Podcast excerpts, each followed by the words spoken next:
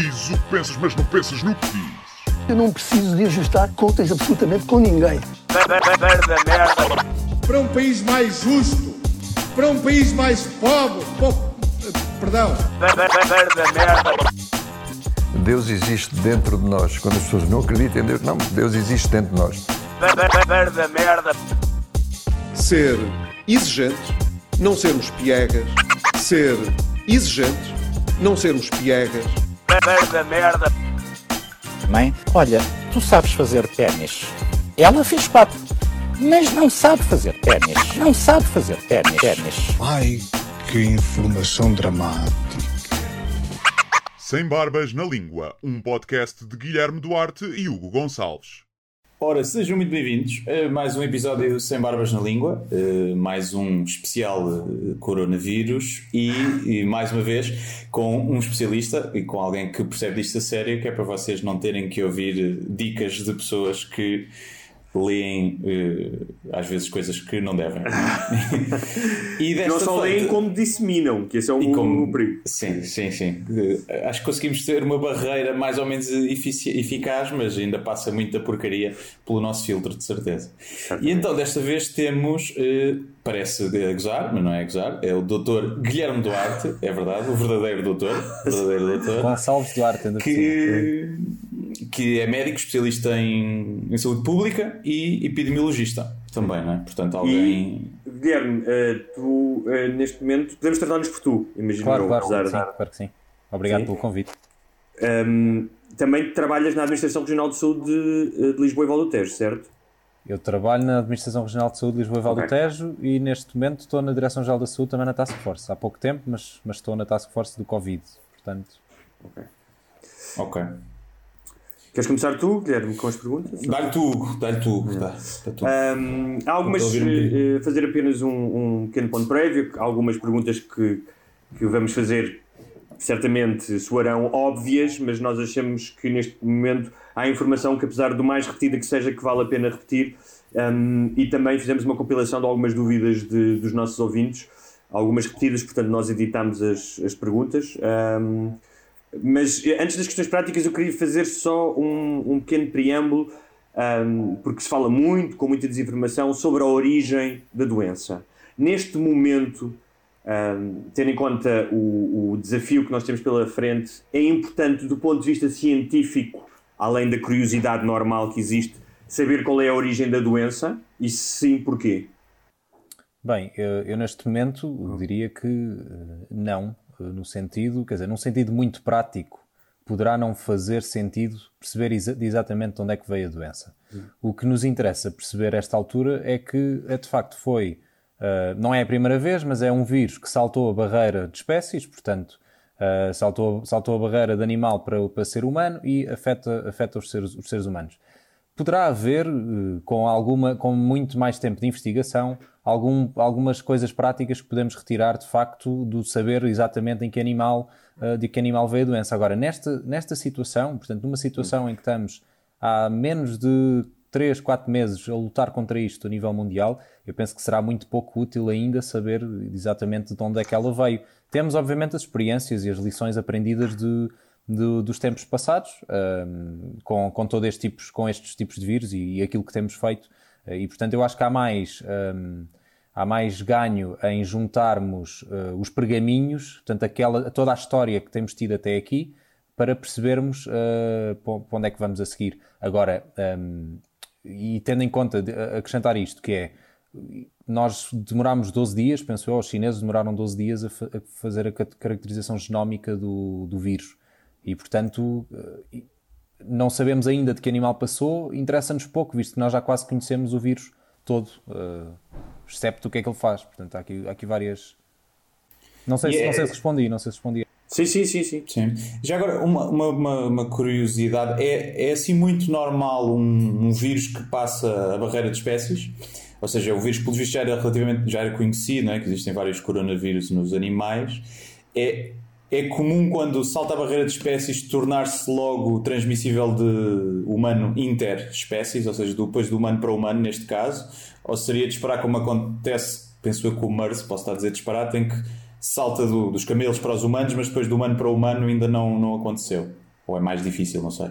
É, é mais difícil. Um, pode, pode, pode acontecer. Mas é, não é muito frequente. Se fosse okay. muito frequente, eu acho que tínhamos muito mais. Agora, também dizer uma coisa, que é a globalização faz com que isto seja muito mais frequente. Há um certo. Eu, o mundo tem acordado aos, ao pouco, aos poucos para este conceito de, do One Health, que é uma saúde. E exatamente para. E é uma espécie de aliança global uh, dos, de veterinários e de médicos da saúde humana e saúde animal para percebermos que há cada vez mais um, implicações nas duas saúdes, ou seja, não somos de facto uma, somos em conjunto para, para dizer o quê? Há vários desafios que nós temos. Uh, há uns, as últimas grandes epidemias, nós, por exemplo, o ébola é uma coisa que passa também, um, que passa de, de, animais e que nos passa para nós, por exemplo. Um, e portanto há várias, há, vai havendo várias, vários exemplos disto. Eh, mas cada vez mais este conceito que a saúde animal nos afeta diretamente é importante na maneira em como nós organizamos a saúde pública.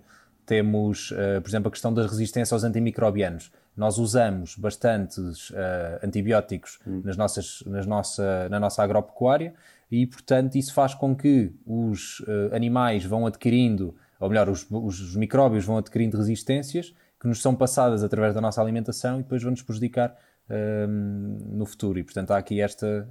Cada vez, acho que cada vez mais somos um e é importante ter esta, esta noção. Então, Sim. ainda antes de saltarmos, já que estamos a falar uh, dessas questões, ainda antes de saltarmos para, para o nosso vírus contemporâneo atual, é, é, ou seja, tendo em conta toda a história dessa.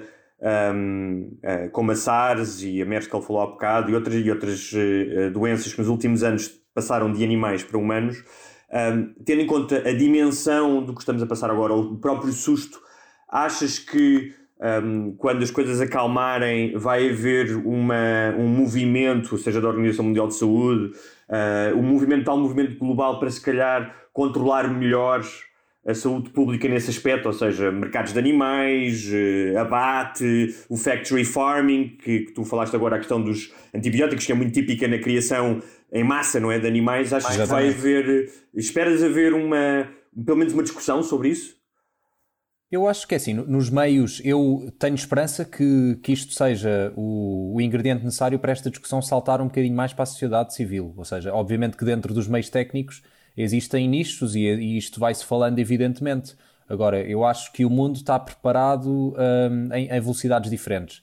E eu, mas também tenho receio e que é muito característica à própria prática da saúde pública, que é vocês, vocês pronto, sociedade civil, só dá conta de nós quando alguma coisa corre mal, ou quando esta é mesmo preciso. Portanto, eu aposto que até hoje a maioria das pessoas nem sabia que havia uma especialidade médica chamada saúde pública, não sabem bem o que é. Há colegas nossos, há colegas meus, portanto, médicos, que não sabem bem o que é que nós fazemos no dia a dia, é uma incógnita e, portanto, há aqui um bocadinho de, de desconhecimento. Mas temos, vemos, vemos os efeitos de outros países noutros países temos profissões, que não é preciso serem só médicos, a saúde pública é feita por, por um conjunto de profissões multidisciplinares, obviamente que se focam na saúde, mas todos são, um, são interessantes e são muito úteis de participar, não só data scientists, como uh, qualquer profissão relacionada com saúde, mas estatistas, portanto, todos estes são bastante, bastante úteis, sociólogos, antropólogos, portanto, há aqui uma grande margem, porque a saúde pública lida exatamente com, com, com a população, e portanto tem aqui, tem aqui várias, várias coisas que saem fora da, da esfera só da medicina.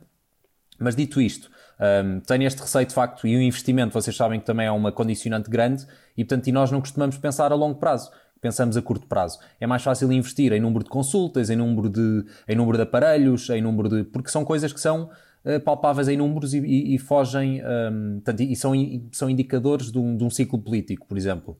Uhum. Eu, a 3, 4 anos, consigo dizer que aumentei o número de cirurgias. Eu não vou dizer que investi uh, mais uh, eh, 1% do investimento em saúde pública e as pessoas ficam a olhar, olha, boa, também. Isso não é palpável. Portanto, eu tenho esse receio e... ao mesmo tempo. E tu considerarias uh, a alimentação, por exemplo, é considerada saúde pública? Eu pergunto isto porque tem havido um debate agora nos Estados Unidos, especialmente com o problema da obesidade, que coloca milhões e milhões de americanos, não sei o número agora certo, mas milhões em população de risco perante, é perante fundamental. É fundamental. Ah, a questão da, da, da, alimentação, por exemplo, é importante na saúde pública? É, é fundamental e é a saúde pública tem, uh, eu diria, duas ou três grandes famílias. Uma delas é esta das doenças infecciosas agudas e das emergências em saúde pública, e a outra é a das doenças crónicas. Exatamente porque a população, nos últimos, nos últimos 100 anos, tem atravessado o que se chama uh, da evolução epidemiológica nesta dupla carga, que é nós começámos a morrer, a transição epidemiológica permitiu-nos passar a que há 100 anos atrás morríamos de doenças infecciosas, morríamos muito cedo, Uh, e, e, e, com isto um, uh, e, e, conseguimos, através de várias, várias atividades da saúde pública, nomeadamente a vacinação, a higienização da água, tu, etc., portanto, as, as, próprias condições de vida e saltos da sociedade, a própria democracia, etc., uh, as condições das casas, etc., conseguimos passar as doenças para crónicas, portanto, passámos a ter mais doenças crónicas, já morremos no, nos grupos etários muito mais idosos, e, portanto, acaba por haver esta, este shift. E esse shift calha exatamente a que um, a alimentação a alimentação é tal como portanto, o sal, etc., entra aí nos fatores de risco que, que nos provocam doenças uh, uh, tantas jusante, portanto, muito mais tarde. Criam hipertensão, criam obesidade, criam todos estes fatores que depois nos tiram a uh, qualidade de vida. E, portanto, a pergunta é: isto é, é a saúde pública? Em Portugal, nós temos uh, dados que nos indicam que um, representam cerca de 15, 20%, se não, se não tenho os números errados, mas dos anos de vida potencialmente perdidos, portanto é um grande fator de risco uh, para aquilo que nós acabamos por perder, e obviamente que vemos aqui esta ação da saúde pública que poderia ser preventiva um, e que nos eh, permitiria eh, viver melhores anos de vida e, e eventualmente mais anos de vida. Mas entramos também numa fase, numa fase chata da saúde pública que é aquele paternalismo de dizer assim: olha, não comas isto, não comas aquilo, depois a vida fica um Sim. bocado mais chata. Pois, dos pacotes de açúcar com menos quantidade, né? Exatamente, as batatas fritas, portanto, tudo isso é a parte mais. Sim. Sim, aqui, se calhar, podemos. Eu tinha aqui uma, uma dúvida de uma coisa que eu li, li hoje, né? ou seja, em relação aqui já ao, ao, à Covid e ao, aos sintomas porque uma das coisas que se tem dito é que o SNS 24, vocês e quem, quem faz os estudos ainda não tem muito acesso a, aos sintomas e então ainda não se consegue. Ou seja, há três sintomas que disseram que é as febres, a tosse, seca e. Qual era a outra? Dores no corpo, será? E, não, não, a outra era. Dificuldade respiratória. Dificuldade respiratória, exatamente. E eu depois vi, fui ver aqui, deixa-me só aqui ver a minha cábula, isto dos dados de, de hoje em que dizia que a tosse 72%, uh, ah, as dores de cabeça 34%, dores musculares 42% e fraqueza generalizada 28%, a dificuldade respiratória 23%, deve ser quando já está mais uh, complicado, e a febre 60%. Ou seja, uh, eu como hipocondríaco comecei a ter todos, não é? Obviamente. Uh, mas uh, a verdade é que já me doeu a cabeça e já tive dores no corpo e não, nem sequer associei porque não tive tosse nem tive nada disso. Estes dados, ou seja, a febre e a tosse, falamos mais disso e da dificuldade respiratória, que é só vale a pena dar atenção aí, até porque a maioria das pessoas nesta altura, a maioria não, mas muita gente está com, com alergias ou dores de garganta ou as constipações normais e as gripes normais e não vale a pena quem não tem os sintomas mais graves sequer preocupar-se, desde que não tenha estado nenhuma cadeia de transmissão que, que, saiba. É por isso, ou só agora é que se começa a perceber que há outros sintomas também? Eu, eu acho que é, é, isto é um bocadinho, uh, ou vai ser um bocadinho lei, do, lei dos grandes números. Neste momento nós temos, uhum. é uma doença completamente nova, portanto nós tivemos aqueles dados que começaram a surgir da China, começamos a ter o, os dados dos outros settings, temos aqui um alto grau de inespecificidade, porque muitos desses sintomas, como apontaste bem, são altamente inespecíficos. Eu sei lá, se me dói a cabeça, estou um bocado ansioso, dói-me a cabeça porque estou ansioso e, portanto, se calhar Sim. reporto esse sintoma e, portanto, nós vamos conseguindo, daqui a uns tempos, temos uma melhor ideia do que é que são exatamente os, os sintomas que isto dá, quanto mais pessoas conseguirmos começar a ter na rede. Houve ultimamente um que apareceu bastante interessante e que já há relatos de várias pessoas e parece-me que, hum, de certa maneira, mais tarde vamos conseguir com alguma robustez comprovar que isto também causa, que é a questão da anósmia, portanto, o perder o, o olfato, e portanto uhum. que é um sintoma assim bastante estranho, mas há pessoas que se começam a queixar e portanto epidemiologistas, nomeadamente nas redes sociais, estão a dizer que foram confirmados com Covid e tiveram este sintoma e portanto provavelmente mais tarde nós conseguiremos comprovar que também num, num grau inferior ou, ou numa percentagem inferior de pessoas isto também vai dar. Uh, e portanto eu acho que no final é que vamos conseguir ter uma imagem mais ou menos perfeita. Nós partimos, obviamente, na investigação do surto, Uh, precisamos destes dados iniciais para, para, criar uma definição de caso. Portanto, uma definição de caso é aquilo que nós enquadramos não só com parâmetros epidemiológicos, portanto, dizer, olha, se, tiver, se esteve ali, uh, pode ter a doença, e os parâmetros clínicos. Os parâmetros clínicos, obviamente, temos que partir de, de algum lado, mas depois vamos afinando tudo isto uh, mais tarde e, consoante, daqui a 5 anos, se calhar podemos estar a falar de surtos de Covid, em que os sintomas já são completamente diferentes ou nós já temos um conhecimento da doença completamente uh, diferente. Agora, estes uhum. três principais, etc., continuam a ser ditos. Parece-me que uh, se juntarmos todos os, os, os, casos a nível mundial, continuam a ser os maioritários. Portanto, acho que não, não estamos assim muito longe. Okay. E depois dizer também que a doença é altamente. Um, 80% ou 70% são assintomáticos. Portanto, há aqui uma frusti, uma, um, uns sintomas muito frustros que podem não ser completamente apanhados. As pessoas nem se queixam, se calhar têm o, aquele pingo de nariz normal e que, portanto, não, não, não, não, não dão relevância nenhuma. Sim. Nesse sentido, já agora uma, uma dúvida eh, que pode não fazer sentido nenhum, provavelmente, que é é possível já termos tido surtos deste de, um vírus em que era uh, assintomático, em vez de ser 80%, seria 90 e tal por cento assintomático e que nunca demos por ele.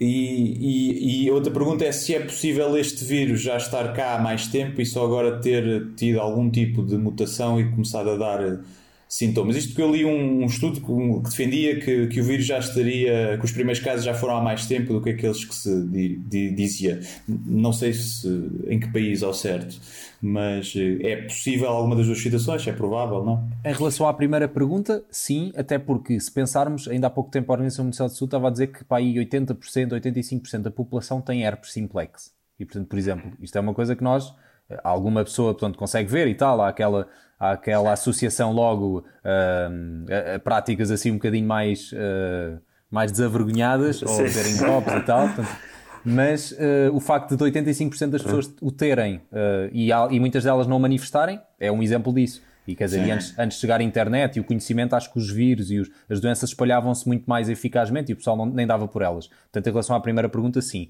Em relação à segunda, também acredito que sim, porque uh, de, certa, a, certa, de certa maneira podemos ter tido já os primeiros casos e não os fomos detectando. As pessoas podem andar aí assintomáticas, não os detectar, até criar algumas cadeias de transmissão que não deram um, e, e, só mais tarde começamos a, a dar com os casos. De indicar também que é muito característico nós uh, só, só identificarmos inicialmente num surto os, os casos mais graves, aqueles que vão parar ao hospital, todos os outros ficam-nos um bocadinho debaixo da, da ponta do iceberg. Um, e portanto acontece muito isso. Portanto, a pergunta que fazes à segunda também, também podemos já, já estar, já ter transmissão há já algum tempo, não estávamos era a detectar. Okay. Um, uh, há, há, algumas expressões que têm sido muito utilizadas uh, por especialistas na comunicação social, há, se calhar provavelmente há até pessoas que as utilizam sem saber muito bem o que é que são. Eu ia uh, pedir se, se podias defini-las. Uma delas, agora há pouco tempo, foi utilizada pelo, pelo outro Guilherme, que são cadeias de transmissão e porque é, que é importante, porque é que elas são importantes. E a outra que se tem falado muito, que é contenção e mitigação. Então, o, um, primeiro, as cadeias de transmissão é, é, é, fácil de imaginar um diagrama em que uh, uma pessoa uh, transmite a mais duas e, portanto, e forma-se aqui duas cadeias de transmissão, portanto, a primeira e a segunda, ou melhor, forma-se uma cadeia de transmissão, em que, em que há uma passagem de, um, para uma, de uma pessoa para duas pessoas, uh, e essas pessoas vão, con, vão contagiar outras a seguir, e portanto está aqui formada uma cadeia que nós conseguimos visualmente olhar uh, e, um, ehm, e na prática perceber que todas aquelas pessoas foram infectadas por um paciente zero em relação àquela, em relação àquela, àquela transmissão. E portanto isto o que é que nos permite? Se nós imaginarmos que temos uma população estanque, ou se Portugal fosse uma ilha, se nós conseguíssemos parar ou cortar todas as cadeias de transmissão que nos mandavam cá para dentro, portanto, imaginem que alguém voa para Portugal e está infectado, e esse vai começar a criar uma cadeia de transmissão uh, e nós a conseguimos cortar. Como é que cortamos? Isolamos as pessoas à volta, portanto, pedimos às pessoas para estarem em quarentena, uh, caso tenham sido expostas à pessoa ou em isolamento, e se as conseguirmos cortar, passado 15 dias, 18 dias, neste caso do Covid, os tais 14 dias, em que a pessoa pode ter desenvolvido sintomas e deixa de ser transmissível, uh, se já não transmitir mais, cortou as cadeias de transmissão. Foi perceptível? Sim, sim, sim, sim, sim. Mas basicamente é isso, e portanto a importância de cortar as cadeias de transmissão é exatamente essa, exatamente essa é porque se não tivermos cadeias de transmissão ativas, hum, não e há esse, transmissão. Esse trabalho uh, detetivesco, praticamente, não é? Que é como seguir uma, as pegadas do, do assassino quase e ver para onde é que ele passou. Uh, é mais eficaz quando Uh, existem mais testes, ou seja, quando são feitos mais testes à doença, ou, ou isso é irrelevante haver testes ou não? Não, não, não é irrelevante, é bastante relevante e, e deviam haver, uh, devia-se fazer muito mais testes. Mas temos, uh, temos aqui, portanto, a saúde pública entra naquelas, na, na, na ponderação de fatores. Um deles é a questão da capacidade laboratorial. Nós sem testes não podemos testar. Hum. Uh, e, portanto, e a capacidade laboratorial para uma doença desconhecida demora a ser criada, não é? Os laboratórios têm que se adaptar, as pessoas têm que aprender a fazer aquilo, tem que se... Portanto, há aqui um certo grau de adaptação. E depois a epidemiologia em si. Um, também é capaz de, uh, de tentar suprir estas, estas, um, estas necessidades e estas incapacidades. O que é que eu quero dizer com isso? A epidemiologia, se nós formos para a África fazer saúde pública quase mãos na terra, uh, dá, para, dá, dá para fazer muita coisa com, com, só com o pensamento epidemiológico e com a. E portanto, um, nesse caso, portanto, e para dar uma, para dar uma ideia, que uh, as estratégias obviamente diferem entre países. A Coreia, do, a Coreia teve um ótimo, uns ótimos resultados, uh, sendo muito agressiva em relação ao rastreio de contactos que faz. Portanto, e o rastreio de contactos e eh, só uh, fizeram, pelo que sei, fizeram uma, uma reconstrução dos passos dos, dos infectados através das coordenadas GPS. Exato, exato. E, e, acho que foi uma empresa portuguesa que, que fez isso. E de cá estamos a fazer alguma coisa do género ou não? De fazer a questão do GPS, não. Até não. nem sei se podíamos ainda RGPD. Mas é, mas é interessante e essas novas tecnologias acho que, acho que, acho que devia, que são, são para ser aproveitadas. Nós estamos, a, estamos agora a terminar um, um, um, software, mas é apenas para seguir os, as pessoas que estão em vigilância de contactos, e isso obviamente que no futuro poderá ser, poderá ser algo a, a ser criado e devia, mas eh, enfim, não, ainda não estamos aí. Mas, mas a questão da, da, agressividade na, na detecção dos, dos contactos é exatamente para isto, para quebrar as tais cadeias de transmissão, perceber que aquela pessoa está transmissível nesta altura e portanto temos que cercar todas as pessoas que estão e se elas forem isoladas quebra-se ali a cadeia de transmissão. E, portanto, um, o, há aqui, em relação a esta, esta questão, se nós perdermos o rastro às pessoas e percebermos que a transmissão está completamente disseminada, aí é um bocado um, a questão da, da derrota da, desta estratégia, ou pelo menos de ser altamente um, desta contenção. Uh, mas em relação aos testes, obviamente que se nós percebermos quem é que, uh, quem é que foi transmitido através de uma pessoa através daquelas, das tais cadeias de transmissão, conseguimos um, conseguimos um conhecimento muito mais fino. Ou seja, aquela pessoa teve contacto com 20, nós esperamos 3 ou 4 dias e testamos todas aquelas 20. Conseguimos perceber quem é que foi infectado. Uhum. Se não, temos que, garantir, temos que assumir que há ali um grau de incerteza e temos que jogar com essa incerteza. E ainda, eh, eu sei que os dados sempre que são lançados, eu lembro-me de ver, de, de aparecer lá cadeias de transmissão ativas era um dos, dos dados que eram, que eram comunicados sempre com o número de infectados, número de recuperados e de, de óbitos. E eu acho que a última vez que eu vi era 24 cadeias de transmissão ativa e eu não sei se, se hoje lançaram esses dados, mas que depois deixaram de, de dizer. É porque a transmissão já está tão comunitária que já não vale a pena saber quantas cadeias estão ativas ou é só porque. Honestamente, a razão totalmente honesta foi que deixou de haver espaço no boletim para pô-las todas. ok, ok. okay. Foi a mesma razão. Porque as cadeias estão mais ou menos, em termos de regiões, eu penso que ainda não se perdeu, ainda se tem ali o conhecimento uhum. maior das cadeias, mas uh, começa a ser difícil de, de, de os segurar. E tem muito a ver com este trabalho no local de cada, de cada, de cada unidade de saúde pública.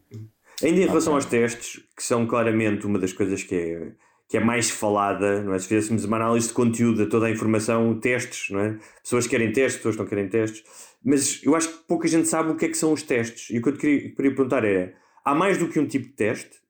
Uh, são sanguíneos, são outro tipo de teste? Dois, um, imagino que uh, estes testes sejam relativamente novos, portanto a produção para, para milhões de pessoas neste momento não é, seja difícil não é, produzir. E se a questão da produção e a questão do preço. Se tens uma ideia se, são muito, se é muito caro a um, a um Estado adquirir esses testes. Então, uh, vou tentar responder àquilo que sei. Os testes, o que são, são, um, ehm, chama, são PCR, portanto, Polymerized Chain Reaction, o que não é mais do que fazer uma comparação entre cadeias genómicas e tentar, tentar detectar o, o RNA, neste caso, do vírus, numa certa uh, amostra. As amostras, o que é que são? Do, tiradas, são, tira, são tiradas uma swab do, do nariz, uhum. uma swab da garganta e sangue. E, portanto, e nessas três amostras tenta-se detectar isto porquê? Nós tiramos daqui porque é onde o vírus normalmente tem, tem trofismo, ou seja, gosta, fica aqui mais depositado e é daqui que ele, que ele gosta de sair, salvo seja, assim muito, uhum. muito simplista. E, portanto, é aqui que nós tiramos um bocado de, de, de, de saliva, um bocado de, de muco, para ser depois testado. Com essas amostras e mais o sangue, um, faz-se a reação de perceber se há ali uma cadeia de RNA, se é detectada uma cadeia de RNA igual à do Covid que nós já conhecemos. E portanto é isso que é feito, é no fundo um teste de comparabilidade e depois há uma percentagem que sai e que nós percebemos se há ali um, se, há, se há de facto infecção ou não. E, e depois dá os tais uh, fracos positivos, se for uma, uma percentagem pouco esclarecedora, um, e, os, e os positivos se for uma, uma percentagem muito esclarecedora. Em relação ao teste, eu sei que no privado eles estão a fazer a cerca de 110, 140 euros, anda assim à volta disto, portanto é relativamente caro. Um, não sei, no público, não sei completamente quanto, qual é o preço que custa, porque terá a ver muito com os reagentes que existem. Uh, e portanto e a compra, etc. Acredito que tenham encarecido nesta altura de emergência porque está tudo à procura disso uh, e portanto terá muito a ver com a capacidade do país de produzir um, ou de ter esses bens primários, etc. Uh, e portanto eu não sei, não sei quanto é que estão a custar ao Estado, mas imagino que será à volta disso, tendo em conta que okay. o privado normalmente faz mais ou menos ali com uma margenzinha, mas deve ser mais ou menos à volta disso. Okay. Então, não são, então não são baratos. Não são, não são baratos, não são baratos. Mas, eu, mas eu acho que a questão do teste também é importante dizer que é, em, do ponto de vista epidemiológico, é bastante útil testar, que é para nós conhecermos o grau da. O grau da mas do ponto de vista clínico, individual, a não ser que a pessoa esteja a descompensar e esteja com uma coisa séria e grave e que os, e que nó, e que os clínicos precisam, precisem de perceber exatamente que aquilo é Covid para perceber que já esgotaram todo, todos os outros diagnósticos diferenciais. Um, do ponto de vista clínico, especialmente para uma pessoa assintomática ou uma pessoa que esteja particularmente bem, o teste é relativamente inútil. Uhum. Não serve para nada, porque não, não há tratamento específico, não há okay. tratamento e, portanto, é assim um bocadinho. E, e é possível, e acho que também era uma das perguntas dos ouvintes, que era, calculo que com esse teste não, mas algum, ou seja, imaginemos que, que eu já, já, já tive o vírus, fui mais ou menos assintomático, entretanto o vírus passou, vamos assumir que eu fiquei imune, ou seja, que, que isto que vai funcionar assim, que eu ganhei anticorpos. Eu com esse teste uh, que se está a fazer, uh, não detecta isso. Só, não? Só... Com o de PCR, não. Depois há outro teste, e que eu acho que ainda é um bocadinho menos fiável, que é, a questão, que é exatamente a questão dos anticorpos, que é o detectar okay. os IgMs e os IgGs, que são as imunoglobulinas produzidas pelos nossos, pelos nossos linfócitos, uh, que são as células brancas, um, ehm, e que produzem em resposta a um organismo conhecido, neste caso. E, portanto, a detecção aí faz-se de outra forma, que é, uh, se nós detectarmos, normalmente os, os anticorpos variam com, consoante uh, o estado agudo, ou seja, há uns que são, são deitados imediatamente para a circulação num, numa infecção aguda e depois há outros que reagem mais cronicamente. E aqueles que nós, que nos permitem saber que nós ganhamos imunidade, é o, são os, os, os, crónicos, portanto, aqueles que aparecem depois, portanto, os IgMs, eh, e esses um, depois, mais tarde, podemos fazer um teste detectar o grau de, de imunidade que temos uh, e, e, e, através disso perceber que, que, temos ou não imunidade. Sendo que isto varia de organismo para organismo, portanto o nosso corpo reage de maneira diferente em, em organismos, por isso é que há vacinas que nós vamos ter que ir renovando de vez em quando. E, portanto é exatamente para dar outra vez o boost da imunidade. Voltar só um bocadinho atrás, que há bocado depois perdemos ali no, Eu tinha falado da questão da contenção e da mitigação, que são outros dois termos que são muito utilizados e que se nos podias explicar. Ok, então a, questão da contenção e da mitigação tem a ver exatamente com estratégias e com fases de, em que o surto decorre. E, portanto, no fundo, são ao longo do desenrolar do surto, nós vamos ad adotando estratégias diferentes. Portanto, a, a, questão da contenção e depois a, depois a contenção alargada tem a ver exatamente, não sei se vocês conseguiram olhar para o, para o plano de contingência nacional e, portanto, e, que, e que tem lá um, um, um, quadro muito, muito bom e que explica o que é, qual é a fase que se aplica consoante uh, o, o, estado do surto e, portanto, tem a ver com a contenção, estamos uh, ainda sem casos importados, um, depois começamos a ter casos importados e é a contenção alargada, em que vamos, em que a nossa estratégia vai ter que ser exatamente detectar cada caso o mais cedo possível para quebrar as cadeias de transmissão, e portanto isso chama-se a, a, a, fase de contenção, e depois isso, se não por alguma razão não, consegui, não conseguirmos ter contido todas as cadeias, o que é um bocado difícil com a globalização hoje em dia, não é? Passamos à fase de mitigação, em que toda, toda a estratégia do sistema de saúde muda um bocadinho. Ou seja, uh, em vez de pedirmos às pessoas para ligar para a linha de saúde 24, passamos a dizer às pessoas que, ok, podem ir aos serviços de saúde, mas vão só naqueles serviços concretos.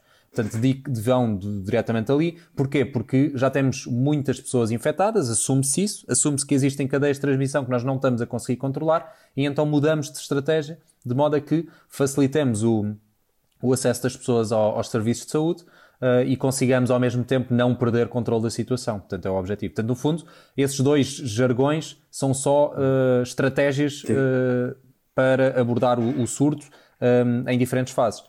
Depois ainda temos um termo que é o de supressão e que é aquela questão de estarmos completamente fechados durante 15 dias e, e, portanto, eventualmente preparados para abrir outra vez mais tarde. E, portanto, há assim, e depois, depois vai por ondas. Pronto. Claro. Outra questão que tem sido aqui bastante, bastante debatida é a questão das máscaras. Uh, porque... E das luvas também, Guilherme. E das luvas também. Mas, mas mais até das máscaras, isto porque uh, da DGS dizem para se usar máscara apenas se houver sintomas e, e suspeitas de se estar contaminado. Uh, e o que eu pergunto é: os outros países que têm conseguido à partida conter e, e está numa fase já descendente, como a China, a Coreia do Sul, Singapura, Japão, todos eles, uma das estratégias foi a utilização em massa de, de máscaras, né? até já é uma questão quase cultural muitas vezes. Cá dizem-nos isso porque não é mesmo para usar, não faz sentido, ou por uma questão de não faltar aos profissionais de saúde e aos cuidadores. Eh, porque se toda a gente usasse máscara, provavelmente seria eficaz. É, nem possibilidade de usarmos todos, mais vale não usarmos. Uh, não, eu, eu acho que é, são, são as duas. Há um bocadinho das duas. Há, obviamente, a preocupação com a questão dos profissionais de saúde e, portanto, não haver stocks, mas eu acho que é a primeira também. Portanto, não há, para já, não há evidência uh, que a utilização da máscara por si só uh, e na, para uma pessoa assintomática seja, um, seja eficaz.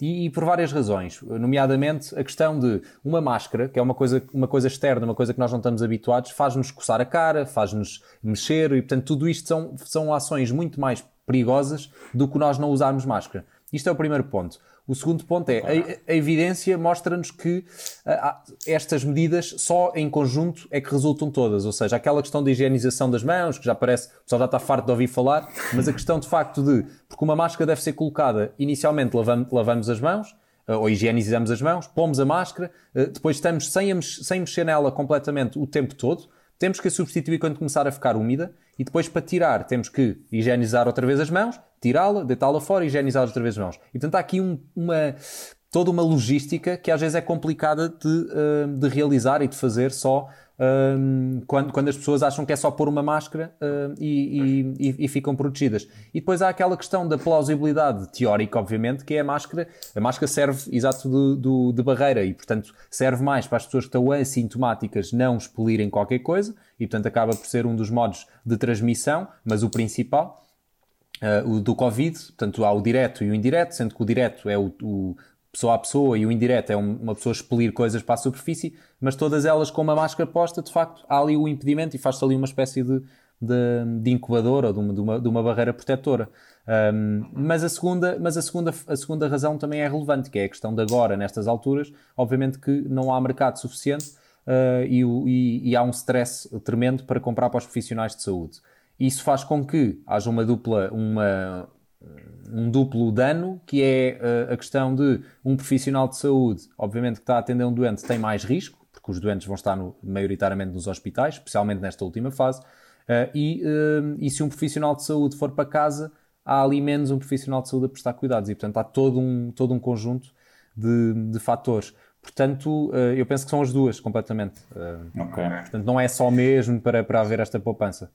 Sim, Sim e luvas, eh, muitas vezes as pessoas usam as luvas e depois tiram as luvas, tiram uma luva, depois vão tirar outra luva com a mão e depois não lavam as mãos, não é? E acaba por ser seja, pior do que se não usassem luvas e lavassem as mãos. Tudo isto se baseia, e, e, eu sei que parece um bocado quase que estamos a falar com crianças às vezes quando falamos de lavar as mãos, mas eu acho que as, as pessoas esquecem, porque é algo tão, tão prosaico, tão do dia a dia, que foi uma das grandes invenções, entre aspas, da saúde pública, certo? Ou seja, Uh, a questão do higiene, a questão do higiene, sem dúvida, quer dizer, foi um, é engraçado porque nós quando falamos do sucesso da medicina moderna, etc., hum. maior parte dos anos que nós ganhamos, portanto, da, da longevidade que nós temos, foram coisas simples como termos água potável, termos água. Esgotos, não é? E esgotos, exatamente. Portanto, o sanitarismo, portanto, tudo isso foi aquilo que nos, que nos permitiu de facto evoluir brutalmente como, como sociedade.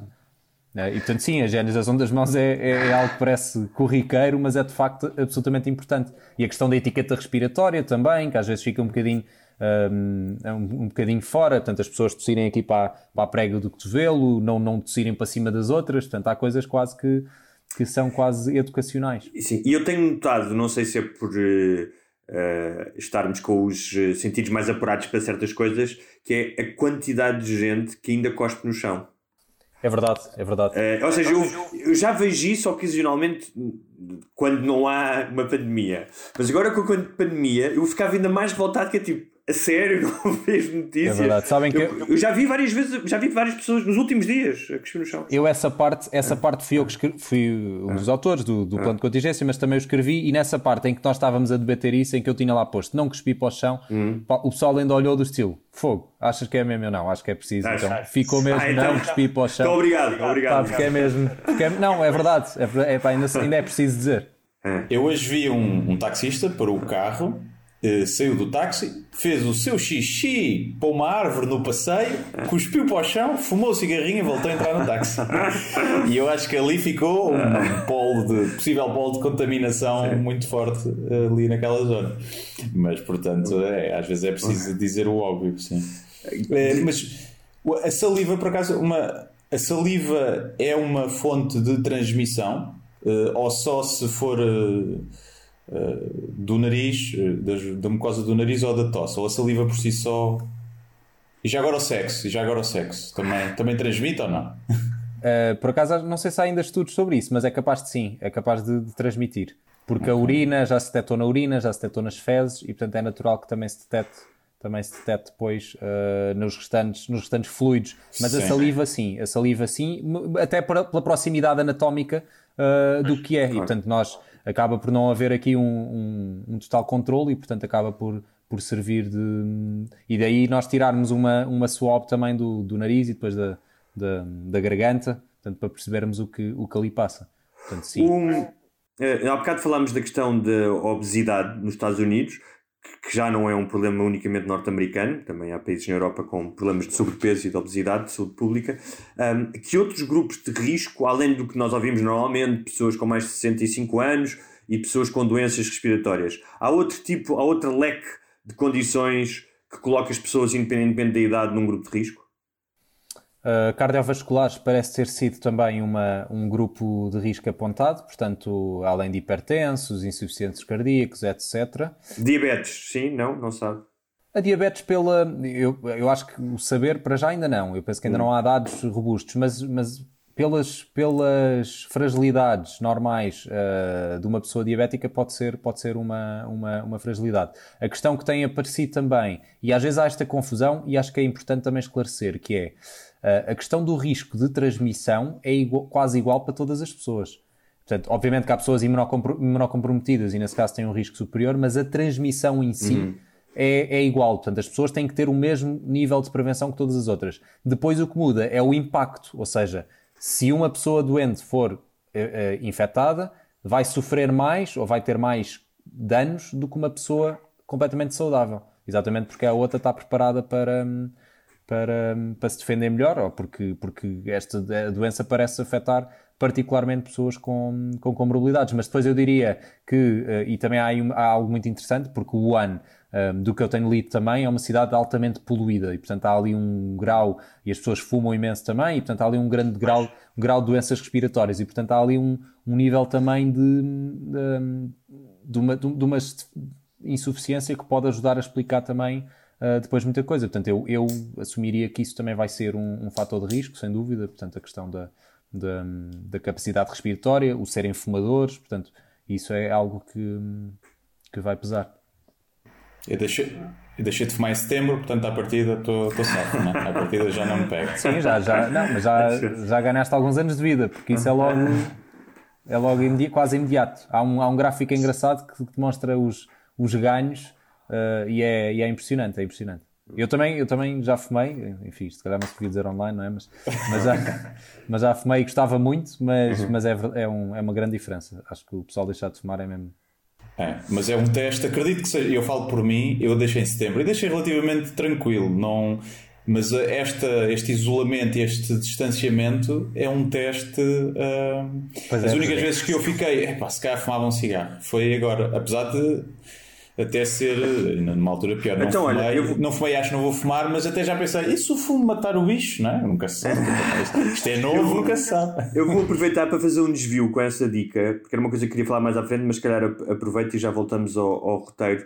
Uh, que estavas a falar da questão uh, das dependências. E uma coisa que eu estive a ler no, no outro dia no New York Times, porque depois parece que isto é global e atinge tudo, da economia, a coisas que nós nem ponderávamos, e uma delas era, um, pessoas que estão em recuperação de dependências, portanto, aditos que estão em recuperação há pouco tempo e, no caso do isolamento, estarão muito mais vulneráveis a uma reincidência. Mas também é mais difícil arranjar droga.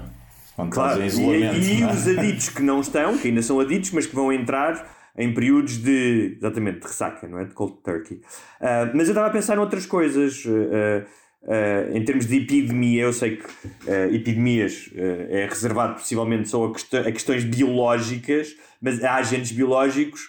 Um, há epidemias de doenças mentais, ou seja, se pode considerar assim, porque eu imagino que com esta a pressão que as pessoas estão submetidas, de ansiedade, de isolamento, questões familiares novas, de lidar com filhos, com cônjuges, questões de violência doméstica, consegue-se prever uh, uma moça na, na saúde mental coletiva depois disto ou não? Eu, eu diria que sim. Já agora, a definição hum. de surto ou de epidemia hum. é o aumento anormal de casos de uma certa doença ou de um acontecimento numa certa população num determinado tempo. Portanto, okay. é por isso é que ela, é, a definição é usada intercorrentemente depois para explicar, tipo, se chamar epidemia de obesidade. Embora eu também seja okay. um bocadinho esquisito, eu, também, eu gosto, gosto de guardar os termos epidemia para doenças, doenças biológicas e, okay. E, e surto, mas, mas, mas obviamente que se utiliza e, portanto, as pessoas são livres de usar a, a linguagem que quiserem. Ou seja, então, então teremos, teremos uma espécie de danos colaterais dos danos físicos. Eu, eu, acho que é, eu acho que é complicado, ou seja, eu acho que este, este período de isolamento, nós às vezes até, eh, eu no outro dia dava, dava por mim a olhar para o próprio cartaz da DGS a dizer distanciamento social. E obviamente que é importante agora nesta altura advogar por isso, mas nós passamos o resto do ano a dizer atenção que há pessoas isoladas e cuidado com o distanciamento social, o estar afastado da sociedade é mau. Obviamente por, todo, por todas essas preocupações de doenças mentais. Um, e é uma preocupação séria. Eu acho que depois disto, um, e especialmente as pessoas, um, as pessoas que estão, são mais vulneráveis, e isto é a parte injusta, salvo seja, da coisa, é que pessoas muito mais vulneráveis, com, com, menos, com menos rede familiar ou rede social, vão ser as que mais sofrem. Uh, e isso já se vê uh, nesta questão das, dos, dos, idosos, dos lares, das, porque, porque se, se, estas redes, e que normalmente estão muito dependentes da, da interajuda humana, um, são tiradas, claro que vai haver ali um grau de sofrimento grande entre de, das pessoas. E eu diria que isso é um, é um perigo. Isso e os divórcios, não é? Já ouvi. A mental Sim. não é dos setores mais musculares do Serviço Nacional de Saúde, certo? Não, de todo, de todo. Aliás, é, uma, é um grande calcanhar daquilo, é a questão da saúde mental mesmo, e portanto acho que, acho que nós temos aqui um bocadinho de, de tendência. Acha, então, é, é, e só para terminar este assunto e voltar ao roteiro, peço desculpa, mas então acha que, eh, obviamente nós agora estamos aqui a tentar debelar isto, que é o que temos de diante, mas tem que se começar a pensar já também no, uh, uh, no que vai acontecer depois, no aftermath, por assim dizer. Todos os outros problemas de saúde e provavelmente esse saúde mental é algo que uh, provavelmente o governo português ou o Serviço Nacional de Saúde vai ter que ter em conta depois disto. Até porque questões económicas que podem vir aí, não é? Exatamente, essa parte é que eu ia dizer, essa parte já me está a preocupar agora, não é? Ainda estamos a, ainda estamos a, a, lutar contra o surto, mas uhum. já me está a preocupar porque de facto isto nós não vivemos. isto está, está tudo interligado umas coisas às outras e a questão da economia é importante. Mas acho que sim, acho que isto é um bocadinho, vai ser um bocadinho de experiência traumática para muitas pessoas. A própria, eu acho que a nossa sociedade vai mudar definitivamente depois disto. Não sei durante quanto tempo, mas acho que vamos mudar um bocadinho. Uh, vamos ter, vamos, espero que a maior parte de nós, mas atravessemos isto juntos mas daqui a uns tempos vamos ter mudado hábitos, vamos ter, um, ainda nos vamos lembrar, e portanto vai ser assim uma espécie, não diria tão traumático como a Segunda Guerra Mundial ou assim uma coisa, mas vai ser um acontecimento que nós vamos lembrar, olha, lembras-te de, uh, e portanto acho que vamos mudar em termos de hábitos, vamos mudar, e portanto há muitas pessoas que, uh, por isto ser uma ameaça direta ao seu modo de vida, também podem não atravessá-lo de forma, de forma mais. Um, mais saudável. Esta questão da resiliência é importante. A resiliência mental é uma das maiores características, que é o nós estarmos capacitados ou, ou estarmos preparados para lidar, para lidar com as diferenças e com, com os insultos externos que vamos, que vamos tendo. E, portanto, isto é importante que muitas pessoas, se calhar já estavam fragilizadas, um, têm um insulto adicional Sim. e podem, não, podem, durante alguns tempos, precisar de uma ajuda adicional. Sim, mas eu, eu, eu, também tenho visto um bocadinho o oposto, que é uh, no Twitter, especialmente, pessoas que, que, que, se queixavam todos os dias e que diziam que queriam morrer e que estavam fartos da vida, agora estão cheios de medo de morrer. E, portanto, é se calhar é havia pessoal que até estava a ponderar terminar com a própria vida e agora, está, e agora ficou com medo. E pode é ser que, que veja o copo meio cheio, não é? Que veja com outros olhos quando isto, quando isto passar, que seja um alívio para muita gente. Que, eu não acredito muito, sou um bocadinho pessimista, que as pessoas vão começar a valorizar mais a vida. Acho que isso vai ser durante seis meses e depois volta tudo ao egoísmo. Uh, pois, eu também, eu acho, eu acho também ponho as fichas aí. E depois o pessoal, eu acho que também esta questão da saúde mental, depois também tem o outro lado, que é a questão da depressão e aquela questão de, neste momento, nós estamos a lutar quase pela sobrevivência e as pessoas sentem isso no dia a dia. E depois há pessoas que, se calhar, na sociedade moderna, em que temos tudo feito, temos tudo arranjado, temos um carreirinho para ir, uh, acho que depois as pessoas perdem um bocado aquela drive de viver e isso também é uma, aquela teoria que as pessoas são meio deprimidas por causa disso, não é? Que já não vivemos Sim. nas cavernas e não temos que fugir dos leões e, é portanto, isto o pessoal perde a, perde a piada de viver. E, portanto, acho que é um bocado, se calhar neste momento, isto até ajuda muitas pessoas que já não, que estavam sem aquela pica de viver, se calhar já ganham outra vez. Devia haver uma espécie Sim. de Erasmus para o Covid-19, que era uma viagem no tempo. Ias passar uma semana em 1918 durante a gripe espanhola. Sim. E depois vinhas para, para a quarentena em 2020 e aí já a tua resiliência, já tinhas um termo de comparação e a tua resiliência ia ser muito mais forte, não é? Se isso fosse possível, se pudéssemos. Eu acho que era interessante. Era ah. interessante. Já, já agora, pegando nisso da gripe espanhola, uh, achas possível, uh, ou seja, um dos uh, piores cenários possíveis em que se fala de 80% da população infectada e com uma taxa de mortalidade de 1%, estaríamos a falar de mais mortos do que, do que a gripe espanhola, em termos absolutos, não de porcentagem de, de mortos do mundo, mas é um cenário que, apesar dos bons sinais que vêm aparentemente da China e de outros países que estão a conseguir controlar, que está, achas que, que se pode afastar ou isto ainda pode escalar de uma forma que durante este ano vamos assistir a milhões, a milhões de mortes? Pá, sendo muito. Eu neste. Eu já passei por várias fases nisto, confesso, mas já tive mais otimista, já tive mais. Já quase que. Pá, não, não, não fiz como um famoso professor de saúde pública, ou famoso porque se calhar disse isto, que isto era tipo igual à gripe, não é? Que é um disparate Sim. tremendo, especialmente como quando as coisas são. Uh, são relativamente novas e portanto há aqui um espaço, mas, mas não disse isso, mas, mas pronto, estive uhum. tranquilo a relação, pronto, é uma doença. Um, agora estou um bocadinho mais, estou, uh, quer dizer, estou respeitoso como, como, como tenho estado.